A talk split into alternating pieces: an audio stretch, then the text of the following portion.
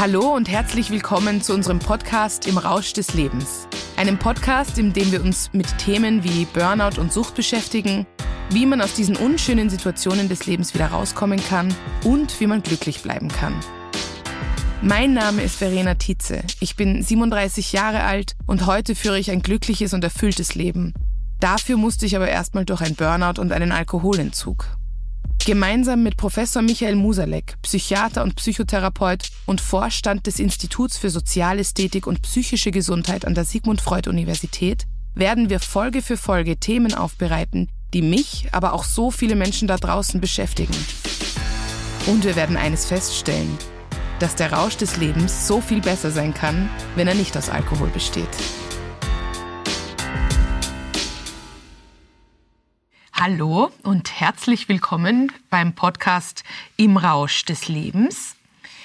Wie geht es Ihnen denn heute, Herr Professor Musalek? Es geht mir heute äh, ganz äh, ausgezeichnet, äh, weil der Tag hat schon schön begonnen. Und wenn er mal schön beginnt, dann ist schon sehr viel gewonnen und meist geht es dann ja auch ganz gut weiter. Wie hat Ihr Tag heute begonnen? Mein Tag hat auch sehr schön begonnen. Ich muss sagen, ich freue mich jetzt auch immer schon, wenn wir gemeinsam etwas aufnehmen. Also da bin ich dann eigentlich in der Früh schon sehr guter Stimmung. So gesehen können wir gleich ich losstarten. Starten wir gleich hinein. Und zwar haben wir ähm, in der letzten Folge geredet darüber, was ist ein Burnout, wie hat das bei mir ausgesehen ähm, und was gibt es für Anzeichen. Wir haben direkt auch von einem Hörer eine Frage bekommen und zwar, wie erkennt man es denn, wenn man vielleicht schon im Stadium eins oder zwei ist, also in, in die Richtung eines Burnouts geht? Und ähm, ja, was kann man da tun und wie erkennt man es? Wie erkenne ich es? Jetzt noch mal kurz zu mir. Ich habe es ja gar nicht erkannt. Also ich habe immer mehr gearbeitet. Mein Selbstwert, glaube ich, wurde immer geringer. Ich habe immer mehr getrunken. Also ich bin wirklich so richtig in einen Teufelskreis hineingeraten und ich weiß gar nicht, wie ich es hätte erkennen können. Also vielleicht haben Sie da jetzt schon mal gleich vorweg Tipps, wie man damit umgehen kann, wie man reflektieren kann. Es ist in der Tat äh, schwer, ein Burnout äh, zu erkennen, weil ein Burnout ja nicht über Nacht kommt, sondern sich langsam entwickelt. Also man arbeitet viel, äh, man hat Freude bei der Arbeit, äh, man arbeitet etwas mehr als alle anderen und äh, das ist auch gut so. Und irgendwann einmal bemerkt man, dass man immer wieder Erschöpfungsphasen hat. Da hat man noch kein Burnout. Äh, aber wenn diese Erschöpfungsphasen zunehmen, wenn man immer äh, mehr die Freizeit letztlich verkleinert, zu Ungunsten äh, der äh, Arbeit. Das heißt, dass man also immer mehr arbeitet, immer mehr Arbeit äh, sich mit nach Hause nimmt oder typischerweise am Wochenende all das kompensiert, was man unter der Woche nicht arbeiten konnte. Sagt, da habe ich endlich Ruhe, da kann ich endlich das aufarbeiten, wozu ich nicht gekommen bin. Das sind erste Warnzeichen. Und wenn man dann bemerkt, ich schaffe es einfach nicht mehr, die Leistung zu bringen, die ich üblicherweise bringe, und ähm, die Arbeit macht mir keine Freude mehr, es ist eigentlich ein Zwang, es, es ist ein Druck, es macht vielleicht sogar auch Angst, dann sollte in jedem Fall ein erstes Warnlicht leuchten. Da ist man noch nicht krank. Mhm. Ähm, Wenn es dann allerdings äh, zu Schmerzsyndromen kommt, typischerweise Kopfschmerzen, andere haben Magenschmerzen, andere bekommen Kreuzschmerzen und die jetzt nicht, weil man sich gerade einmal schlecht bewegt hat, auftreten, sondern so durchgehend immer vorhanden sind, äh, wenn es vielleicht auch zu Einschlafstörungen kommt und vor allem, wenn man merkt, man wird dünnhäutiger. Äh, man wird böser zu einem Zeitpunkt, äh, wo man eigentlich noch gar nicht böse sein müsste. Also es sind äh, Reize, Worte, die hier fallen, die einem üblicherweise ja nicht angenehm sind, aber wo man nicht gleich jetzt schon aggressiv reagiert, aber wo man dann etwas aggressiver wird. Dann müssen schon zwei Warnleuchten leuchten und dann könnte man eben das dritte Stadium, das Sie leider äh, durchlaufen ja. mussten, weil all diese Warnleuchten nicht wahrgenommen worden sind, sich ersparen. Ja, da möchte ich gerne von mir ein paar Beispiele nennen, weil vielleicht hilft das ein bisschen. Ähm, das erste, ich bin nach Hause gegangen um 20 Uhr nach der Arbeit und habe zu Hause den Laptop aufgemacht und mir gedacht, so, und zu Hause arbeite ich jetzt dies und jenes ab. Das hat mich überfordert total und ähm, ich habe es trotzdem gemacht. Ja, ähm, das ist ein Beispiel. Ein weiteres Beispiel, das finde ich ganz krass jetzt im Nachhinein. Ich war mit einem guten Freund Abendessen zu zweit. Ich habe ihm das geschenkt und äh, wirklich schönes Setting, so drei Gänge Menü und so weiter. Und mittendrin kam irgendeine Nachricht aus der Arbeit und ich habe den Laptop rausgeholt und habe den Laptop aufgemacht und habe dann, hab dann irgendeine unfassbar wichtige E-Mail, die bestimmt nicht so wichtig war, aber habe dann da angefangen, eine, ich glaube sogar eine Presseaussendung zu schreiben, ja, bei diesem schönen Abendessen, das ich ihm geschenkt habe. Ähm, das wäre vielleicht ein Warnzeichen gewesen. Und auch was, was ich noch als Beispiel mitgeben kann, es war das Wochenende, ich war bei meiner Familie und der Laptop stand sozusagen zwar nicht am Esstisch, aber am Wo äh, also beim Wohnzimmer und ich habe immer wieder rübergeschaut und das Handy war so, sowieso bei mir und meine Mutter hat, glaube ich, auch irgendwann mal gesagt, so, sag einmal, kannst du bitte, kannst du nicht einmal das Arbeitshandy auch weglegen? Also da sieht man sehr schön, was Sie gerade erzählt haben. Ich habe das ausgereizt. Also ich hab, war abends erreichbar, am Wochenende Wochenende eigentlich ungern, aber irgendwie hatte ich das Gefühl, ich muss erreichbar sein. Das sind ganz typische Zeichen. Mhm. Das sind ganz typische Zeichen. Und äh, da kann man auch ansetzen. Also ein, ein erstes und ein wesentliches ist, äh, dass man äh, E-Mails nur zu ganz bestimmten Tageszeiten kontrolliert. Äh, das ist für manche äh, etwas unüblich. Undenkbar war Natürlich. das für mich, undenkbar. Und es ist auch für die Umgebung manchmal gar nicht so einfach. Ich kann mich gut erinnern, wie ich das bei mir eingeführt habe. Ich habe damals ein großes Spital geleitet. Äh, da war das schon sehr gewöhnungsbedürftig für meine Umgebung, weil die natürlich gewöhnt gewesen sind. Man, man schreibt ein E-Mail und bekommt in den nächsten Minuten schon die Antwort. Ja. Aber über relativ kurze Zeit war jedem klar, der schaut nur in der Früh seine E-Mails an und ein zweites Mal um 14 Uhr. Und was nach 14 ah. Uhr kommt, wird am nächsten Tag äh, dann in der Früh beantwortet. Und damit hat man schon einmal einen Teil weg und kann sich auf andere Dinge konzentrieren. Und das Zweite ist, äh, dass äh, man nicht dauernd erreichbar sein muss. Als Arzt ist es natürlich äh, besonders problematisch. Da muss man erreichbar sein, beziehungsweise muss zumindest einen zweiten haben, der statt einem selbst Stimmt, dann ja. erreichbar ist. Aber es gibt ganz wenige Berufe, wo man wirklich dauernd erreichbar sein muss. Also man kann dieses Handy durchaus auch einmal abstellen, äh, gerade dann, wenn man vielleicht einen schönen Abend verbringt, sei es jetzt in der Familie, sei es mit einem guten Freund, einer, einer lieben Freundin. Äh, denn das typische Zeichen ist eben, wenn ich gar nicht mehr schaffe, meine Freizeit ein bisschen für mich zu gestalten, mhm. dann muss einfach eine Warnleuchte angehen. Da sind wir schon wieder, also oder mir fallen da schon wieder die Grenzen ein, weil dann ich habe ja keine Grenzen mehr gesetzt. Also ich war einfach ständig erreichbar und und habe das auch irgendwie also gedacht, dass ich erreichbar sein muss. Mir fällt da jetzt nur das englische Wort ein Urgency Culture. Also dieses es ist alles dringend. Also es ist alles wirklich wichtig und dringend und ich muss erreichbar sein. Also das bekommt man ja auch ein bisschen manchmal von der, vom Arbeitgeber mit oder also von oben, sage ich jetzt mal, oder? Wie, was kann man da tun? Also wenn, wenn ich das Gefühl habe, meine Chefs, Chefinnen erwarten das von mir. Ich glaube, das fällt den Leuten dann schwer. Ähm, Grenzen zu setzen zum Beispiel. Ja? Grenzen zu setzen äh, ist immer schwer mhm. und Nein zu sagen ist besonders schwer. Nicht Ja sagen, das geht relativ einfach, äh, nur wir kommen in jedem Fall in Lebenssituationen, wo wir Grenzen setzen müssen äh, und äh, immer in Lebenssituationen, wo wir auch Nein sagen müssen. Die Frage ist daher nicht, sage ich Nein oder setze ich Grenzen, sondern wo setze ich die Grenzen und wann sage ich Nein. Mhm. Und da ist es besser, ein bisschen früher die Grenzen zu setzen und ein bisschen früher Nein zu sagen, denn sonst äh, ist man schon in einem Zustand, wo man dann Nein sagen muss, aber wo man es überhaupt nicht mehr kompensieren kann. Also wir müssen einfach lernen, auch der Umgebung klarzumachen, dazu bin ich gut fähig, da bin ich auch sehr bereit, all das zu tun. Aber dazu bin ich nicht fähig und das schaffe ich eben auch nicht.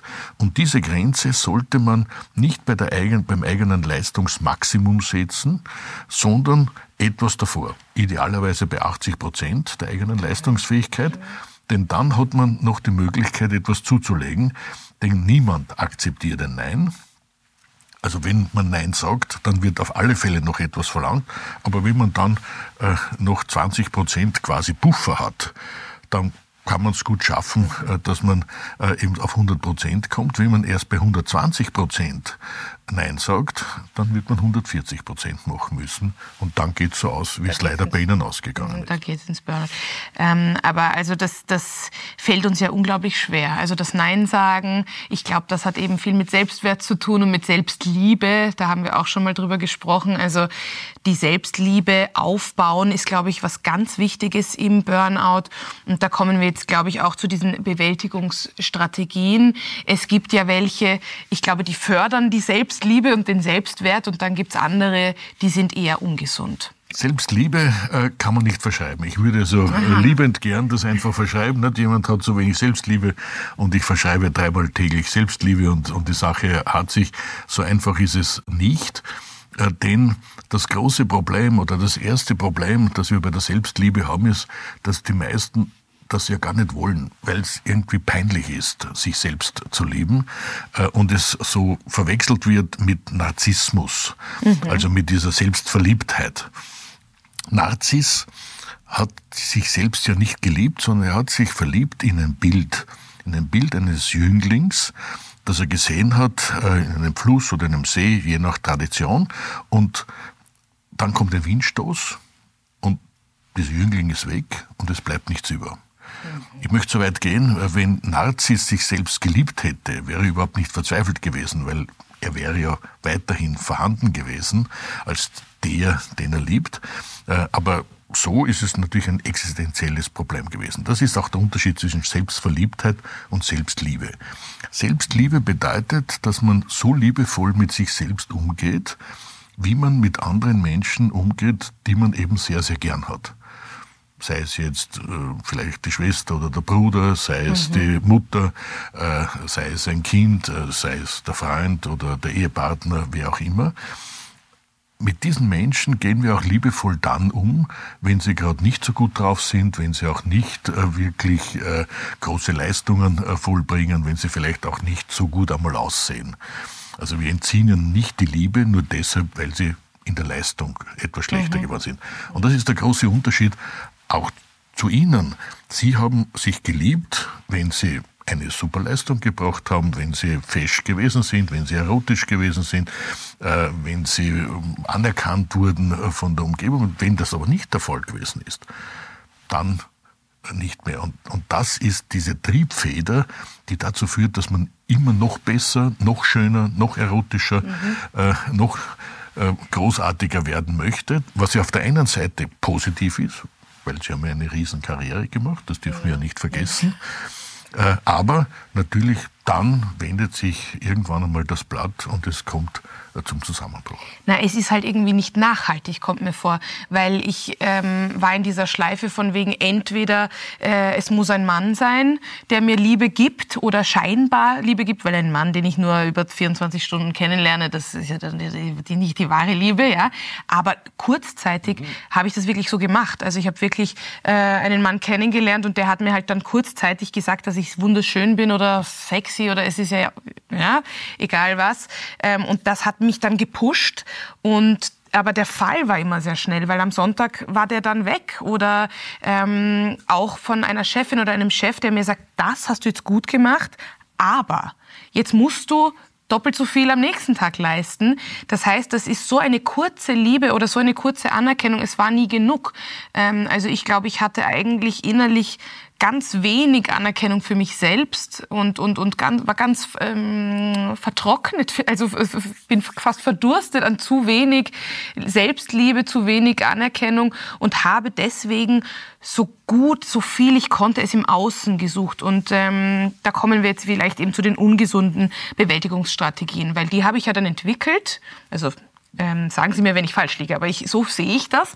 Ich habe äh, Strategien entwickelt, um mir diese Liebe zu holen im Außen mal. Also ich habe eben nicht Selbstliebe praktiziert, sondern habe mir den Mann gesucht. Ähm, dann äh, hatte ich Alkohol zum Beispiel. Also weil der Alkohol, der bringt mich ja auch dazu zu denken, ich bin was Besseres oder es geht mir besser oder ich bin entspannter. Ähm, das heißt, Alkohol ist schon mal eine ungesunde Bewältigungsstrategie.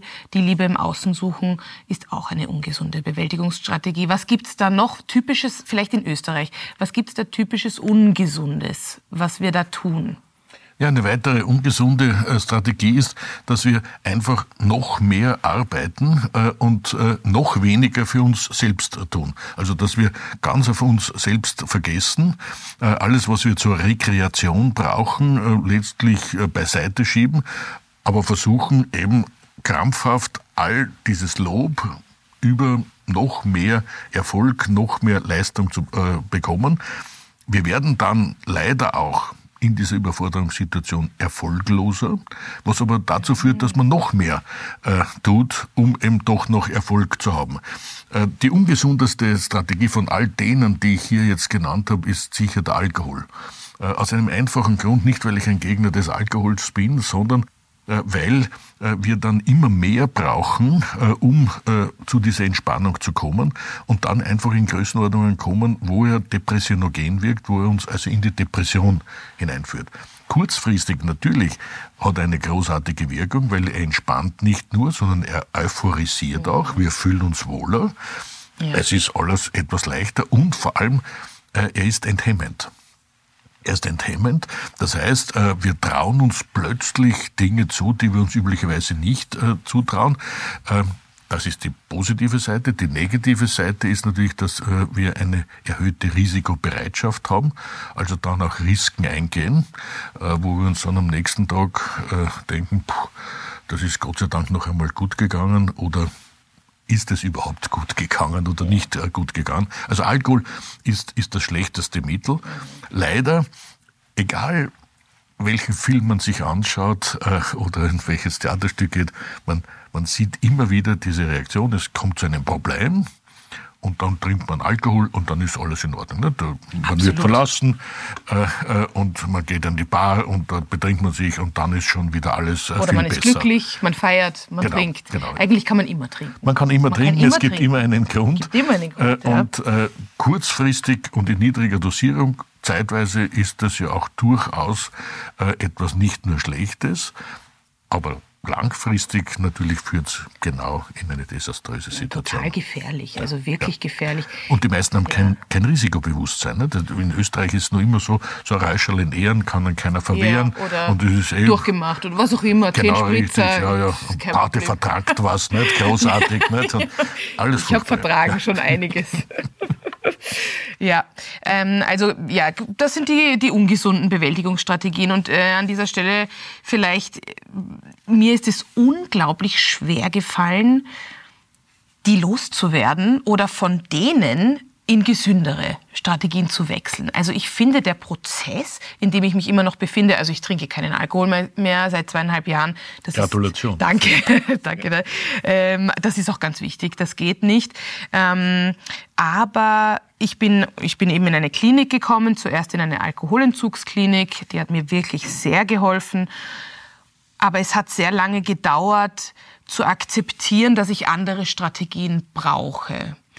Vielleicht, bevor wir zu den gesunden Strategien kommen, ähm, möchte ich fragen, wieso ist es mir so schwer gefallen, die Alten loszulassen? Also ich hätte mich so gerne an den Alkohol geklammert. Ich hätte so gern weiterhin einfach jede Woche einen neuen Mann gefunden, der mir sagt, ich bin gut genug. Also genauso wie im Burnout, dass ich nicht wahrhaben wollte, dass es ein Burnout ist, wollte ich nicht wahrhaben, dass Alkohol oder Männer oder diese verzweifelte Suche im Außen schlecht für mich ist. Warum fällt uns das so schwer? Es fällt uns deshalb so schwer, weil, weil äh, ein Problem von außen zu lösen einfach viel einfacher ist, äh, als es von innen zu lösen. Äh, von innen zu lösen bedeutet, dass ich meine Einstellung ändern muss, dass ich meine Lebensform ändern muss, dass ich auch wirklich neue Strategien entwickeln muss, möglicherweise auch Strategien entwickeln muss, von denen ich noch gar keine Ahnung habe, weil es einfach unüblich äh, sind mhm. für mich. Während von außen, das ist relativ einfach. Nicht? Also Alkohol äh, 24 Stunden an jeder Tankstelle, ja leicht erhältlich. Damit übrigens hat auch das Wort Tankstelle eine Doppelbedeutung. Ah, ja. Ja, ja. Also es ist schon unglaublich, dass man gerade dort, wo man mit dem Auto hinfahren kann oder mit einem äh, Mofa oder mit einem, dass ich voll tanken kann, nicht nur das Auto, äh, sondern auch sich selbst. Äh, also das ist ein leicht verfügbares Gut. Es wirkt rasch. Und außer, dass ich eigentlich einschenken muss und und das Glas bis zum Mund führen muss und ein bisschen schlucken muss, brauche ich nichts zu tun. Das geht also relativ gut und rasch. Bei Männern ist das natürlich ein bisschen äh, äh, schon schwieriger, da muss man ein bisschen mehr machen, aber trotzdem kann man es quasi auslagern. Also ich lagere das Problem aus, es ist dann eigentlich nicht mehr meins, sondern es soll von außen jemand tun. Es gibt ja auch die, die dann in Therapie gehen und auch in der Therapie es auslagern wollen. Also der Therapeut soll jetzt etwas machen, dass das Burnout weggeht und dass meine Alkoholkrankheit weggeht und der soll sich ordentlich bemühen und dann wird schon weggehen was natürlich nicht funktioniert, wie Sie auch aus der eigenen Therapie ja, wissen. Das, das ist viel, viel, viel Arbeit, ja, die man hier ja. äh, macht. Und natürlich die Anleitung muss vom Therapeuten kommen, die Hilfestellung muss vom Therapeuten kommen, aber der Therapeut kann das Problem nicht von außen lösen. Also wir, wir neigen insgesamt dazu, äh, etwas außen zu projizieren, so sagen wir das in der Fachsprache, und es dann auch von außen lösen zu lassen. Es wirklich zu lösen, es nachhaltig zu lösen, geht natürlich über diesen Weg gar nicht, unabhängig davon, dass wir natürlich immer abhängig sind von anderen, sondern wir müssen es dann selbst in die Hand nehmen. Und da ist schon die größte Schwierigkeit, was soll ich da in die Hand nehmen? Was soll ich da überhaupt tun? Mhm. Ja, bei mir war es auch so. Ich weiß noch, ich war mitten im Burnout und nach zwei Monaten habe ich zu meiner Therapeutin gesagt, was soll denn das? Warum hat sie mich noch nicht geheilt? Jetzt denke ich mir zwei Monate, meine Güte, da war ich ganz am Anfang meiner Reise. Ähm, also mein Burnout oder meine Krankheit hat sicher mindestens ein, zwei, sogar zwei Jahre. Also ich würde sagen, ein bis zwei Jahre war ich wirklich in, in einer schlimmen Krise. Und ich glaube auch, dass in, in wenigen Monaten sich gar nicht viel machen lässt, wenn man ein, ein waschechtes Stadium 3 Burnout hat. Kann ich mir gar nicht vorstellen, dass man da in wenigen Wochen wieder draußen ist.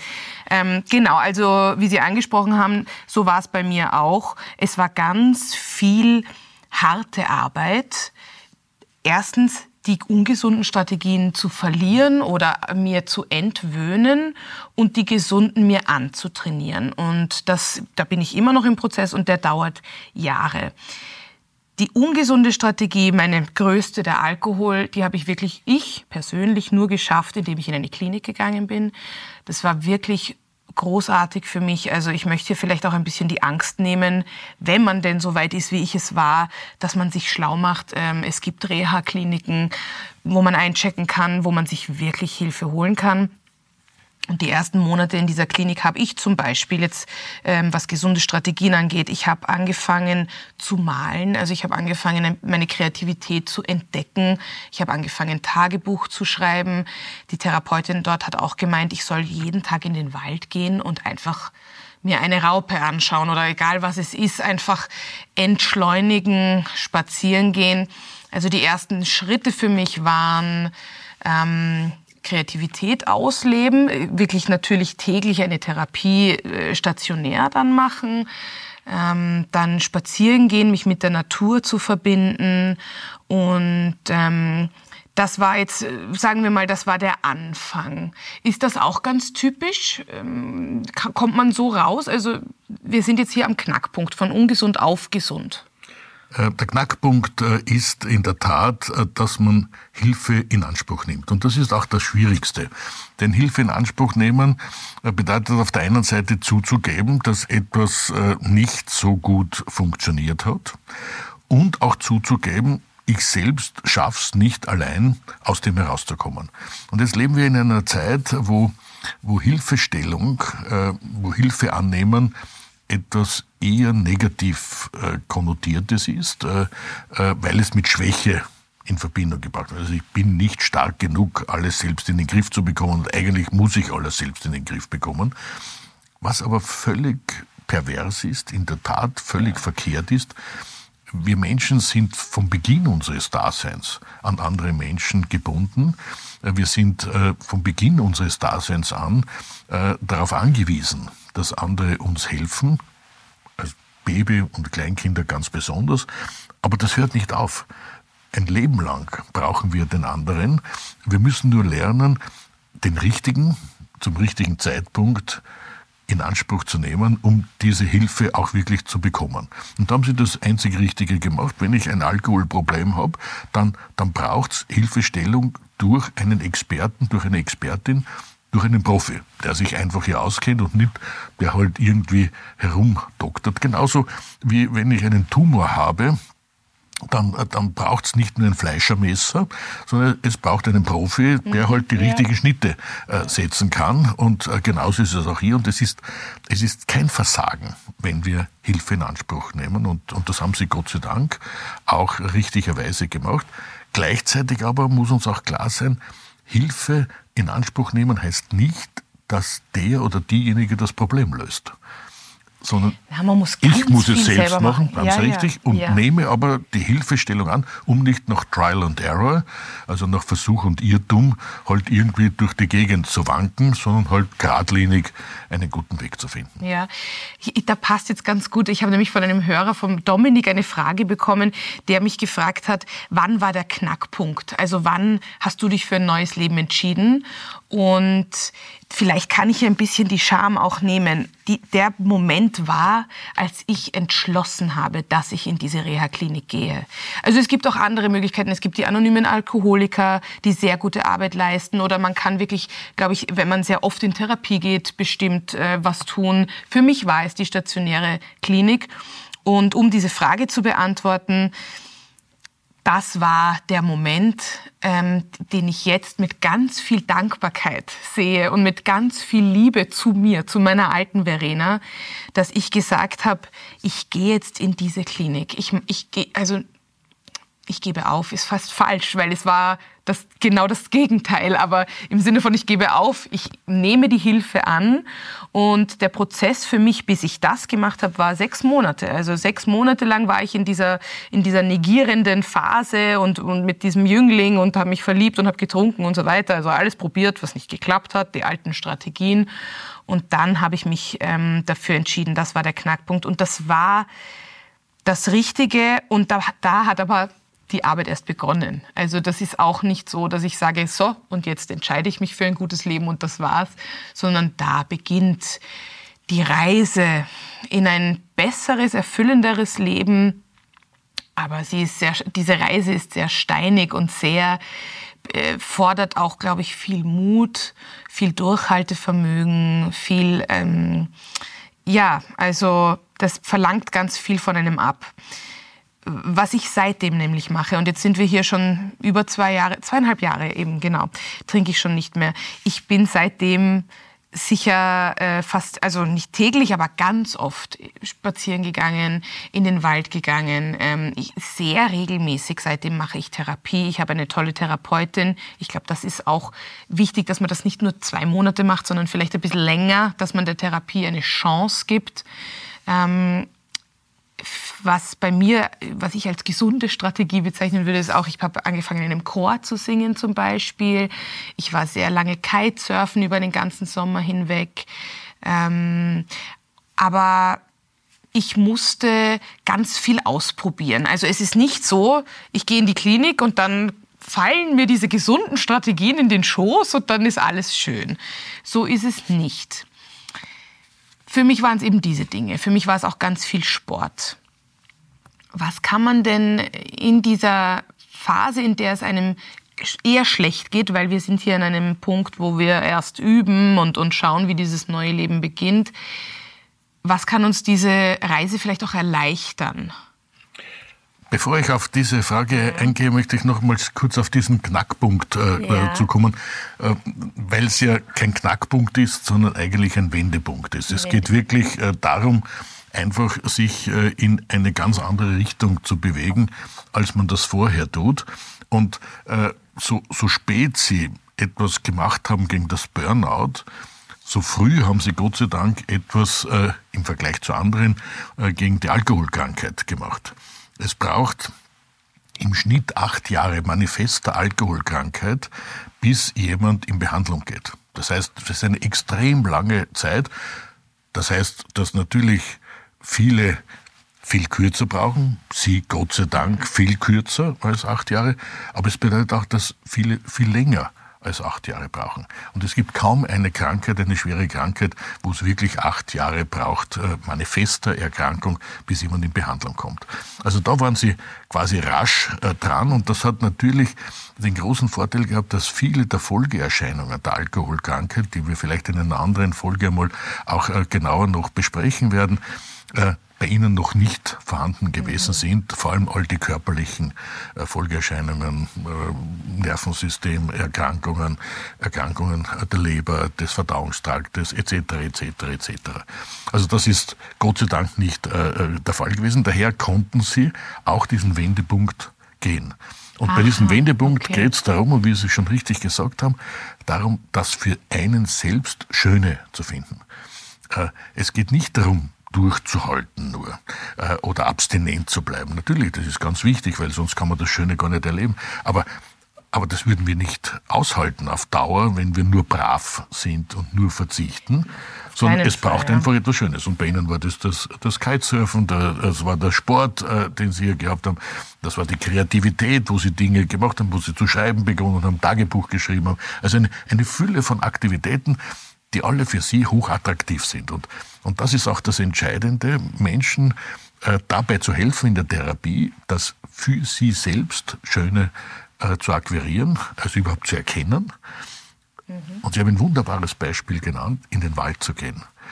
Ich kann mich gut erinnern, äh, wie ich als Kind mit den Eltern spazieren gehen musste. Das war furchtbar. Das einzig Schöne war, dass ich vielleicht dann ein Stück Hölzel gehabt habe und damit herumgespielt habe, gefochten habe oder was auch immer. Aber im Prinzip war es eine öde Angelegenheit. Aber in einen Wald zu gehen, das zu erleben, das zu riechen, was es zu riechen gibt, das anzugreifen, was es anzugreifen gibt, das Vogelgezwitscher zu hören oder das Knacken zu hören beim, beim Gehen, das sind alles wunderbare Ereignisse, die frische Luft zu atmen. Also wenn man sich darauf einlässt, auf dieses sinnliche Erleben des Waldes, dann ist es einfach wunderbar zu gehen und man kommt wirklich erfrischt zurück. Aber äh, also das, das finde ich äh, auch interessant, weil ja, dann ging es. Also ich war dann schon ein bisschen eine Zeit lang nüchtern und so weiter. Und irgendwann nach dem zehnten Waldspaziergang habe ich dann die Raupe entdeckt, nicht beim ersten. Und das, das ist vielleicht schon wichtig dazu zu sagen, ähm, jemand, der jetzt zuhört und super gestresst ist, der denkt sich, naja, und dann gehe ich halt jetzt kurz in den Wald, ich sehe nichts. Ähm, ich glaube nämlich auch vor meinem Burnout oder im Burnout, wenn ich da einmal in den Wald gegangen wäre, hätte ich die Schönheit nicht gesehen oder die Vögelein zwitschern hören. Also ich glaube, wenn man schon sehr gestresst ist und sehr in einem Tunnelblick dann ist es schwierig, das zu erkennen. Also das ist vielleicht schon wichtig an dieser Stelle. Ich war ganz oft im Wald und dann irgendwann habe ich die Vögelein zwischen gehört. Also, Ohne so. Zweifel, trotzdem würde ich jedem raten, der gestresst ist, ja. möglichst viel zu gehen. Schnell. Muss mhm. nicht einmal äh, nur der Wald sein, denn mhm. das Gehen selbst führt dazu, äh, dass man in der Gleichförmigkeit der Bewegung so ungefähr nach 20 Minuten bei manchen ist es erst nach 30 Minuten, aber in dieser Größenordnung kommt es zu einer Ausschüttung von körpereigenen Substanzen, die das vegetative Nervensystem herunterregulieren. Also das Gehen hat nicht nur den Effekt, dass man etwas Schönes okay. erleben kann, mhm. sondern das Gehen selbst äh, ist etwas ganz Positives, wie wir unser äh, Nervensystem, unser vegetatives Nervensystem herunterregulieren können. Und es ist in der Tat die beste Waffe gegen Spannungszustände einfach zu gehen und möglichst im ersten nicht sich mit anderen Dingen äh, zu beschäftigen. Dann später, wenn man schon das gewöhnt ist, dann kann man sich natürlich auch mit all den Schönheiten rundum äh, dann auseinandersetzen und dann wird es natürlich zu einem großen Erlebnis. Hm. Das ist vielleicht auch ein Tipp dann an dieser Stelle. Das ist eine gute Strategie, auch wenn man gestresst ist und noch nicht im Burnout sozusagen, sondern wirklich gestresst, dass man sagt, ich gehe jetzt in den Wald und, und ähm, nehme mir diese Zeit und gehe mal, und genau. gehe mal da auch dazu noch, ähm, wenn man das erkennen möchte, was ich hatte vor meinem Burnout und dann, sagen wir, in der Endphase. Ist, dass ich nicht mehr alleine sein konnte mit meinen Gedanken. Ich konnte zum Beispiel nicht in den Wald gehen und dann eine halbe Stunde äh, da entspannen, weil die Gedanken schon so schlimm waren, diese Versagensgedanken oder diese Schamgedanken und so weiter. Also das ist vielleicht auch ein gutes Anzeichen, also gutes Anzeichen, schlechtes Anzeichen, wenn ich merke, ich sitze zu Hause und Netflix läuft und ich schaue auf Instagram und ich mache vielleicht noch, also ich mache fünf Dinge, damit ich ja nicht meinen Gedanken zuhören muss. Ich glaube, das ist so ein Anzeichen, dass irgendwie man schon sehr gestresst ist oder vielleicht auch da es an der Selbstliebe hapert oder was auch immer, ja, wenn man den eigenen Gedanken nicht zuhören will. Vielleicht können wir hier auch abschließend aber sagen, äh, gesunde Strategien. Wir haben jetzt das Spazieren angesprochen. Was gibt es denn noch? An Bewältigungsstrategien, die wir unseren Hörerinnen und Hörern jetzt abschließend noch mitgeben können? Also das, das Wesentlichste an den Bewältigungsstrategien ist, dass ich mit ihnen überhaupt beginne. Und ein, ein, ein wichtiges Zeichen haben Sie jetzt schon gesagt, und das ist, wenn ich die Stille nicht mehr aushalte dann wird's wirklich gefährlich. Also wenn ich, wenn ich es nicht mehr aushalte, mit mir selbst äh, zu sein und dauernd Aktivitäten setzen muss, äh, dann braucht's eben Bewältigungsstrategien. Und das Wesentlichste ist, oder die Kraftquelle schlechthin, die wir haben, denn es geht ja hier um Kraftlosigkeit im Burnout, das ist ja eines der wesentlichen Symptome, dieses, dieser Erschöpfungsbereich, ist das Schöne alles, was schön ist, was für uns schön ist, gibt uns Kraft. Also das Schöne ist nicht nur etwas Nettes, Angenehmes, sondern es ist eine echte Kraftquelle. Denken wir an einen schönen äh, Frühlingsmorgen. Ja, wie viel Kraft wir da haben. Und denken wir auch dran, wenn es da so etwas graubt, äh, wenn es feucht ist, wenn der Wind blaust, äh, dann, dann, haben wir nicht so viel Kraft. Äh, denken wir äh, an ein schönes Essen. Wie viel Kraft gibt uns das? Äh, denken wir äh, dran an etwas, wo wir uns nur rasch etwas hineinstopfen. Das gibt uns einfach nicht die Kraft, obwohl wir einen Energieträger aufnehmen. Und ganz besonders deutlich wird es bei Beziehungen. Denken wir an schöne Beziehungen. Wenn wir so frisch verliebt sind, dann haben wir alle Kraft dieser Welt. Denken wir weniger an die Beziehungen, die dann nicht mehr so schön sind. Die kosten uns nur extrem viel Kraft. Also es geht darum, herauszufinden, was ist für mich schön und das Schöne ist nicht abgeschafft, nur weil eine desaströse Situation ist. Also auch in der Krise gibt es Schönes. Es gibt das Naturschöne, es ja, gibt das ja. Kunstschöne, mhm. es gibt das Beziehungsschöne, es gibt Dingschönes. Es gibt also eine Fülle von verschiedenen Bereichen, wo wir Schönes erleben können. Wir müssen uns nur auf die Suche machen. Ja. Man sieht es halt nicht so gut. Also wenn man dann so mitten in der Krise sitzt, ist es ganz schwer. Nein, das aus dem Blickfeld. Ja, also ähm, das habe ich mit meiner Therapeutin auch gemacht, dass, dass sie mich immer hingewiesen hat, etwas Schönes, genau den Blick genau, genau, zu ändern. neue Fokussierung. Ja, neue Fokussierung. Das, ich glaube, das ist auch etwas, was ich bestimmt gemacht habe, dieses auf schöne Dinge mich richtig zu fokussieren, um das zu vergrößern und die Krise kleiner werden zu lassen. Ähm, also wir sind eigentlich immer noch mittendrin im Burnout. Ich glaube, wir brauchen da auf jeden Fall noch eine Folge dazu. Wir werden jetzt zu einem Abschluss kommen, aber dann reden wir in der nächsten Folge auch noch zu Burnout, über Burnout und ähm, zu Arbeitssucht. Ich bin auch gespannt, was Sie da sagen, ob ich denn schon arbeitssüchtig war oder nicht. Das hatten, haben wir noch gar nicht besprochen. Bin ich gespannt, was Sie da zu sagen haben abschließend. Arbeitssucht ist ein, ein hochkomplexes Phänomen. Das können wir jetzt sicher ja. nicht äh, in kurzen äh, lösen lösen. Ja. Aber ich denke, es ist, es ist notwendig, äh, darüber zu sprechen, denn auch da gibt es Frühstadien und Spätstadien und wir müssen einfach danach trachten, nicht in die Spätstadien zu kommen. Und es gibt vor allem Strategien, auch gegen die Arbeitssucht. Wie jede mhm. Suchterkrankung ist es nämlich eine gut behandelbare Erkrankung, eine furchtbare allerdings, wenn man sie nicht behandelt. Mhm bin ich super gespannt. Da freue ich mich jetzt schon auf die nächste Folge. Ich freue mich auch. Ja, vielen lieben Dank, Herr Professor Musalek. Bis dahin alles Schöne. Danke Ihnen. Musalek und Tietze im Rausch des Lebens ist eine Produktion aus dem Red Bull Media House. Der Podcast wird produziert von Messi Tötschinger und Johanna Schwarz.